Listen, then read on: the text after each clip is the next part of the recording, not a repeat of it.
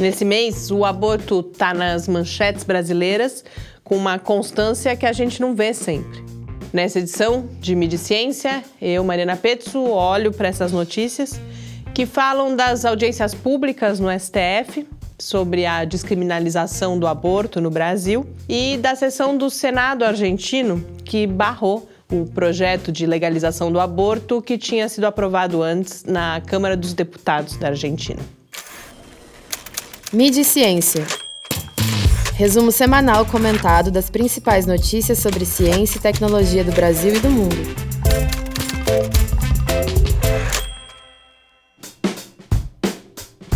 Desde o dia 2 de agosto, véspera das audiências do STF sobre a descriminalização do aborto, até o momento em que eu fechei essa edição de Mídia e Ciência, a gente não teve um dia sem, no mínimo, uma notícia sobre o assunto. Tanto material abre inúmeras possibilidades de análise. Eu percebi, por exemplo, diferenças entre as coberturas dos principais jornais brasileiros. Algumas mais objetivas, outras reproduzindo o reinado da emoção que foi observado nas manifestações no Supremo.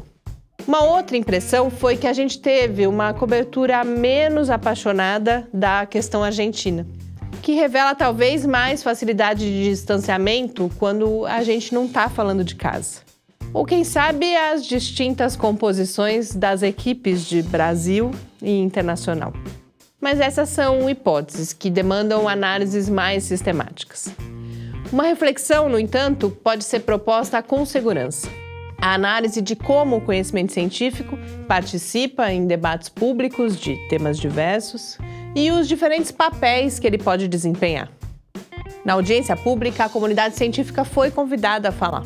Entre 53 manifestações, eu identifiquei pelo menos 10 diretamente relacionadas a instituições científicas, além de sociedades de especialidades e de várias organizações não governamentais e outros coletivos com um diálogo próximo com a ciência. Entre essas manifestações, três podem nos ajudar a compreender melhor como o discurso da ciência não é neutro e como ele pode ser apropriado por diferentes lados em uma mesma controvérsia.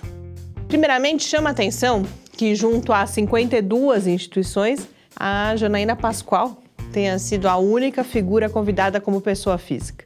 E para dizer que conhece lésbicas cujo maior sonho é ter filhos, entre outros absurdos. Mas muito mais importante para a nossa análise é a participação de duas outras professoras da UNB.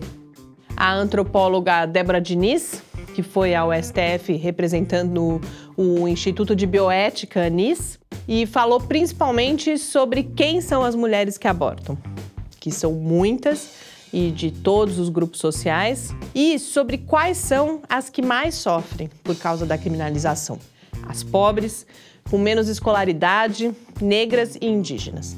Já a Lenise Garcia, do Instituto de Ciências Biológicas da UNB, mas que representou o Movimento Nacional de Cidadania pela Vida, Brasil Sem Aborto, foi a voz da ciência defendendo que o momento da geração da vida é a concepção. Em uma fala que incluiu a réplica de um feto de 11 semanas e um vídeo com imagens de ultrassonografia de um feto da mesma idade se mexendo no útero da mãe. Em outros idiomas, eu encontrei alguns alertas de como os avanços científicos mais recentes têm sido usados para fortalecer os movimentos favoráveis à proibição do aborto. E esses alertas, muitas vezes, eles vêm acompanhados da ressalva de que esse desenvolvimento científico também faz com que fique cada vez mais complicado que a ciência responda algumas questões como por exemplo, quando começa a vida de um bebê. Os links para esses textos estão lá no site do Lab. Na mídia brasileira, eu senti falta desse olhar. Em tempos de tanto apreço pelos fatos, o que a gente tem é dúvida e incerteza no que diz respeito a uma resposta científica para o marco de início da vida.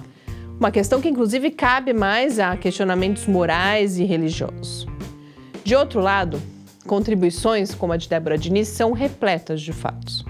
Fatos que nos mostram, além dessa discrepância entre mulheres brancas e ricas e as negras e pobres, que a proibição do aborto não impede que ele aconteça.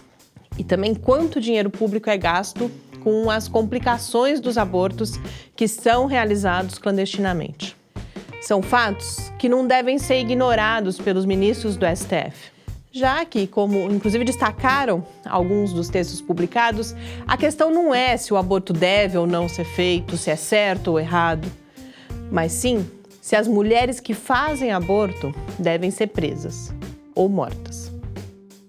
Boa semana e até a semana que vem.